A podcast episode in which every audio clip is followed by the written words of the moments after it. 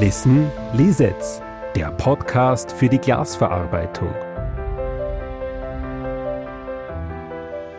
Herzlich willkommen zu Listen Lisetz, dem Podcast in der Glasverarbeitung.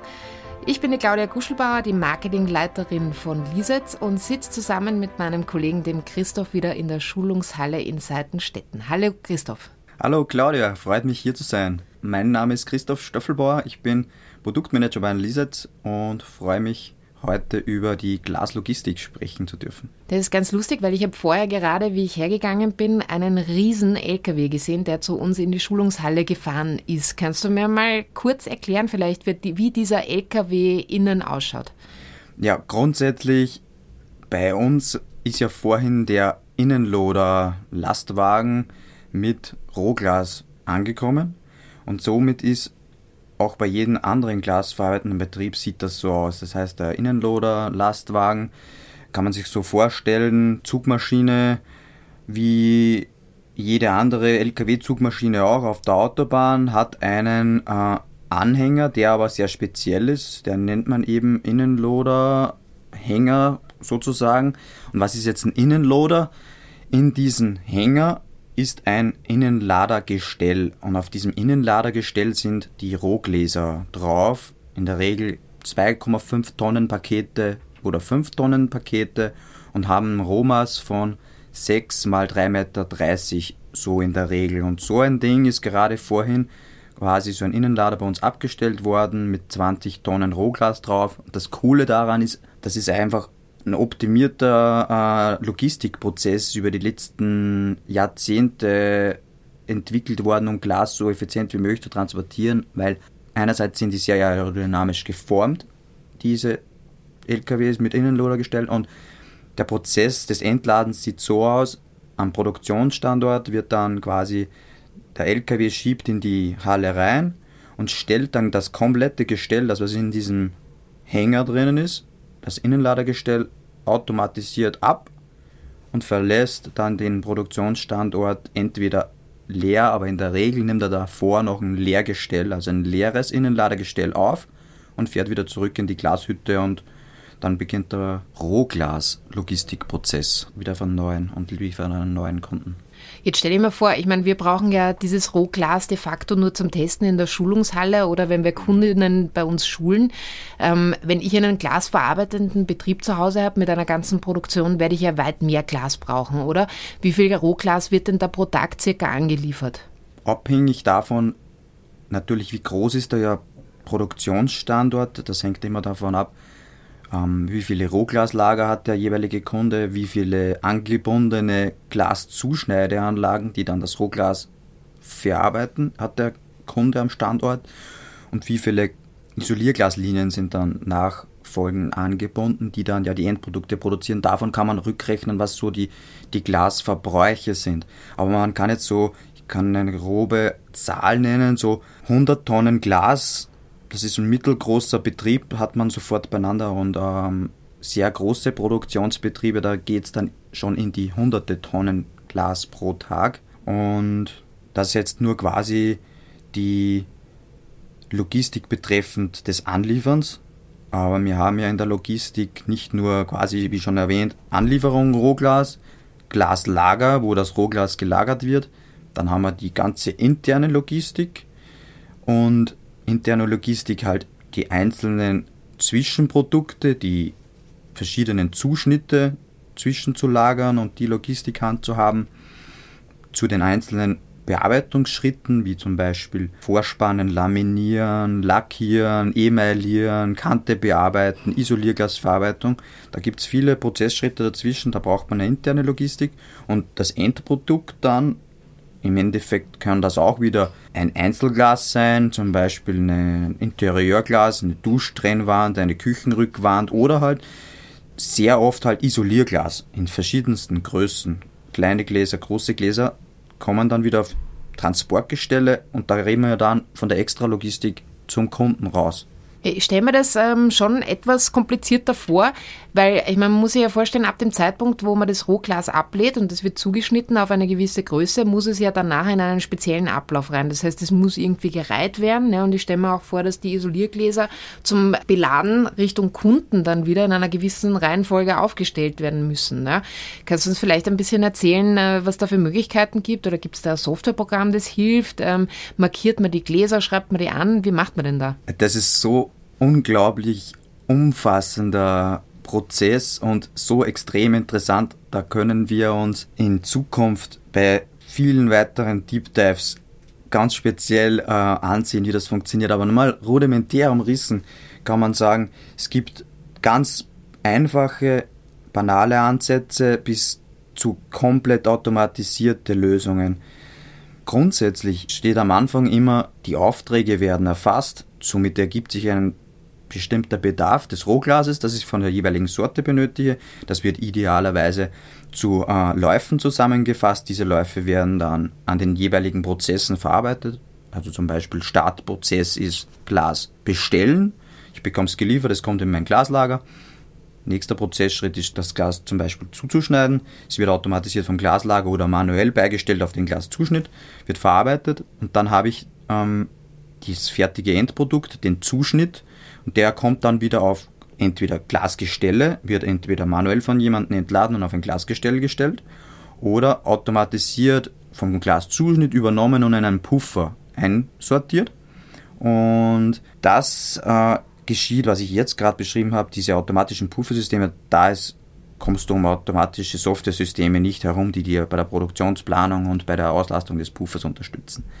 Aber auch bei den Glasgestellen ist natürlich wichtig, vor allem interalogistikmäßig gesehen, wo sind meine jeweiligen Gestelle, wie finde ich die und wann sind sie idealerweise am richtigen Zeitpunkt bei der richtigen Anlage. Das gibt es viele Lösungen, natürlich auch Software unterstützt oder halt in Regionen, die noch weniger Software unterstützt arbeiten, zum Beispiel das halt einfach mit äh, Mannkraft äh, in der Produktion lösen. Das heißt, einen guten Produktionsplaner, einen guten Produktionsleiter, paar gute Schichtleiter, die im Auge haben, wo sind die ganzen Gestelle in der Firma verteilt und welche Läufe haben wir heute zu produzieren. Und dann wird das Gas beigestellt an den jeweiligen Anlagen, wie schon vorhin beschrieben, lackieren, Kante bearbeiten, emaillieren, vorspannen, laminieren, Isolierglas daraus fertigen und dann werden die Isoliergläser auf Transporttracks abgestapelt und werden halt dann kommissioniert. Und das ist auch ein extrem spannendes Thema. Kann man Dachraum betrachten, Europaraum betrachten, aber diese Glasgestelle, die gibt es ja hunderttausendfach, äh, auf denen die Endprodukte ausgeliefert werden. Und wie bekomme ich diese Gestelle wieder zurück in meinen Produktionsbetrieb? Und wie plane ich idealerweise die Auslieferung zu meinen Endkunden, um wenigstmöglich Lieferverzug zu haben, um wenigstmöglich LKWs zu benötigen. Und da haben wir auch wieder zwei Ansätze, abhängig davon, wie automatisiert Betriebe sind. Entweder auch mit einem guten Produktionsplaner, einen guten äh, Logistiker im Warenlager oder halt eine Software, die unterstützt, das Delivery quasi zu tracken und dafür zu sorgen, dass die Logistikprozesse so reibungslos wie möglich funktionieren. Wenn du hast das vorher eh schon angeteasert, dass man von kleinen Mengen bis zu hochautomatisierten Werken ähm, andere Logistikprozesse braucht. Ja. Ähm, was mich interessieren würde, wenn man hochautomatisiert Glas lagert ja, und aus dem Glas entnimmt, das stelle ich mir schon schwierig vor. Wie funktioniert das? Kommen da Sauger oder Roboter oder wie kann man das machen? Das kommt jetzt genau drauf an. Also wir haben in der Logistik oder in der Flachglasindustrie Logistik abhängig davon, wie groß und wie groß auch die Scheiben und wie groß die Menge ist, verschiedene Logistiksysteme, um das Rohglas zu verarbeiten. Grundsätzlich die meistverbreitetsten Systeme sind die, da wo quasi die vom Innenloader angelieferten Glaspakete, 2,5 Tonnen Pakete, 5 Tonnen Pakete von Produktionsmitarbeitern mit speziellen Glasentladegabeln oder Glasladepaketgeräten aufgenommen werden und mit einer Hallenkran werden diese Pakete dann in das Glaslager gestellt. Das kann man sich so vorstellen. Ein L-Rack, also sieht aus wie ein L, eine metallische Konstruktion, mit einer bestimmten Bautiefe, da wo ich halt dann eine gewisse Tonnage an Glas drauf positionieren kann. Und diese Abstellplätze habe ich dann mehrfach um einige hundert Tonnen Gras in der Regel in meinem Glaslager vorrätig zu haben. Und von diesen einzelnen Glaslagerplätzen wird dann in der Regel mit einem automatischen System mittels Saugern, also wir setzen vorwiegend äh, ein kranbasiertes System ein, also quasi kann man sich vorstellen wie ein Hallenkran. Da haben wir Systeme, die quasi an einer Tragkonstruktion wie ein Hallenkran aufgebaut sind oder die aus Boden gebunden sind, wo quasi der Kran mit einer Stützkonstruktion direkt am Boden fährt und auf diesem Kran ist quasi ein, ein Sauggerüst aufgebaut und dieses Sauggerüst saugt die, die Gläser vom jeweiligen Lagerplatz an der unbeschichteten Seite an, vereinzelt das Glas vom Paket, das ist immer ganz wichtig, und bringt dann die jeweiligen Glaslagerplatten zu einem Übergabepunkt, weil wir nehmen ja die Scheiben, habe ich jetzt noch gar nicht erklärt, immer vertikal auf. Also das heißt, am LKW werden sie vertikal, also quasi stehend, die Pakete geliefert. Wir bringen die Pakete vom LKW stehend ins Glaslager und die werden auch mit diesem Sauggreifer quasi vertikal angesaugt, vereinzelt, vertikal transportiert, hängen dann quasi auf diesem Kran, abgestellt am Übergabepunkt. Und der Übergabepunkt ist dann quasi der Übergang zwischen vertikal auf horizontal, nämlich diese Station ist ein kippbares Gerät und kippt dann von vertikal in horizontal und dann verteilen wir das Glas auf die nachfolgenden Prozesse.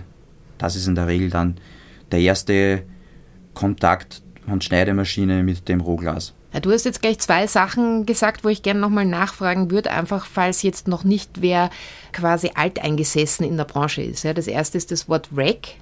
Welche Racks gibt, was ist das genau? Ja, und welche muss man in der Branche kennen? Und die zweite Frage ist, warum wird denn das Glas vertikal transportiert und nicht horizontal aufeinander gestapelt? Ich stelle mir vor, dann würde man viel mehr in den LKW hineinkriegen. Das ist vielleicht ein bisschen eine dumme Frage, aber. Ich greife gleich mal die erste Frage auf, ähm, die Racks. Wir sagen zu diesen äh, Innenladergestellen oder ganz generell gesagt zu Glasgestellen in jeglicher Art, es kann Rohglas draufstehen, aber es kann auch schon fertige Ware draufstehen, sagen wir Racks dazu. Und da gibt es, wie schon angesprochen, L-Racks, die haben die Form eines L, sind also quasi nur auf einer Seite beladbar. Und dann gibt es sogenannte A-Racks, haben quasi die Struktur wie Buchstabe A und kann ich auf beiden Seiten beladen. Warum gibt es verschiedene Typen von Racks und vor allem im Glaslager? Im Glaslager ist in der Regel trotzdem immer eine Produktionshalle, ein Gebäude und da habe ich am Rand des Gebäudes, an den Außenwänden, da stelle ich L-Racks hin und zwischen den L-Racks, also die ganze Halle dann oder den ganzen Lagerplatz, fülle ich dann mit A-Racks auf. Und das sind jetzt, jetzt quasi nur mal die zwei am, am gängigsten verwendeten Rack-Typen. Es gibt natürlich dann auch noch Kompaktlager. Das kann man sich so vorstellen. Das ist natürlich dann eine Weiterentwicklung, die, was wir vollzogen haben und in der Branche sich immer mehr und mehr durchsetzt. Um auf einer geringen Fläche besonders viel Glas lagern zu können, gibt es so quasi Kompaktlager und die sind so aufgebaut wie eine Ziehharmonika und da werden mehrere L-Lagerplätze auf einer beweglichen Struktur angeordnet und wie eine Ziehharmonika zusammengedrückt und immer nur dort, wo ich jetzt bei der jeweiligen Sorte, wo ich das Glas entnehmen will, fährt die Ziehharmonika auf, also das bewegliche Lagersystem auf, um mit unserem Saugarm hineinzufahren und um ein oder mehrere Scheiben daraus zu entnehmen.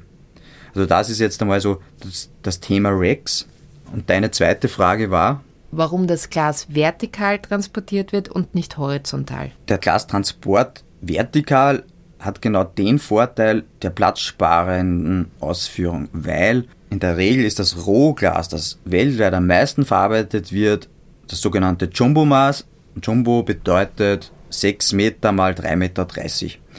Somit würde ich jetzt die 3,30 Meter nicht vertikal transportieren, sondern horizontal, dann würde der Trailer oder LKW oder der Hänger, bräuchte ich schon einmal nur, um das Rohprodukt auf dem, auf dem Hänger aufzunehmen, 3,30 Meter plus die Bauabmessungen des Trailers und somit würden wir äh, schon Probleme bekommen, um auf den gängigen Autobahnen beziehungsweise halt an Nebenstraßen, da wo dann die Produktionsbetriebe stehen, die Ware anzuliefern zu können.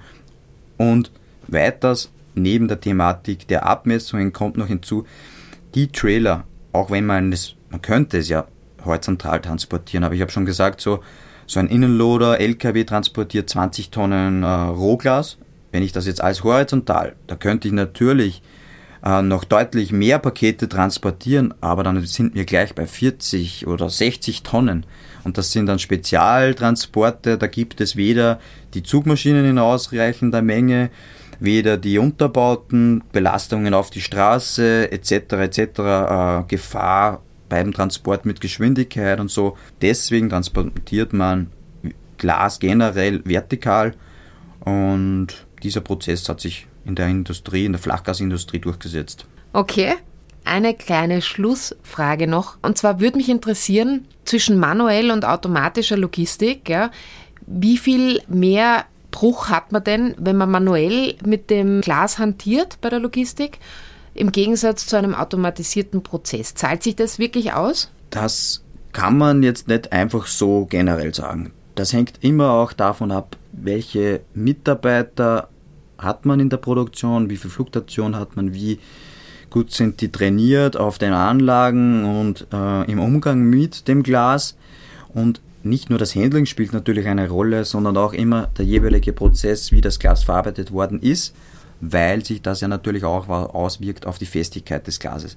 Also das kann man jetzt so pauschal nicht sagen, aber was man definitiv sagen kann, mit einem automatisierten Logistiksystem bringst du mehr Kontinuität rein in den Prozess und bist bei manchen Prozessen nicht so sehr abhängig vom Faktor Mensch, zum Beispiel um immer wiederkehrende Produkte von A, Linie A oder auf Linie B zu bekommen. Und da setzen sich in hochautomatisierten Ländern mehr und mehr automatische Logistiksysteme durch, beziehungsweise natürlich auch Roboter, weil die zählen auch zur Logistik, also um jeweils Gläser zum Beispiel auf Produktionsanlagen raufzubekommen oder von Produktionsanlagen runterzubekommen, setzen sie sich da mehr und mehr durch. Aber pauschal kann man es nicht sagen, aber bei manchen Prozessschritten mehr und mehr kommend und sieht man sich dann immer von Fall zu Fall, von Projekt zu Projekt spezifisch an.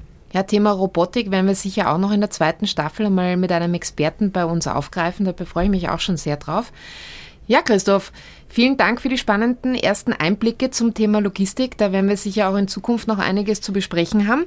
Danke auch an unsere Zuhörer und Zuhörerinnen. Ja, schön, dass ihr dabei wart. Uns hat's gefreut. Wenn euch die Folge gefallen hat, lasst uns eine Bewertung da oder empfehlt uns weiter. Und somit Servus aus Seitenstetten. Bis zum nächsten Mal. Das war Listen Lisetz, der Podcast für die Glasverarbeitung. Mehr über unsere innovativen Maschinen, Automationslösungen, Software und Services made in Austria finden Sie unter lisetz.com. Besuchen Sie auch unseren Unternehmensblog mit Beiträgen zu aktuellen Themen der Glasverarbeitung und Veredelung. Für mehr Durchblick listen Lisetz. Dieser Podcast wird produziert von Stefan Tesch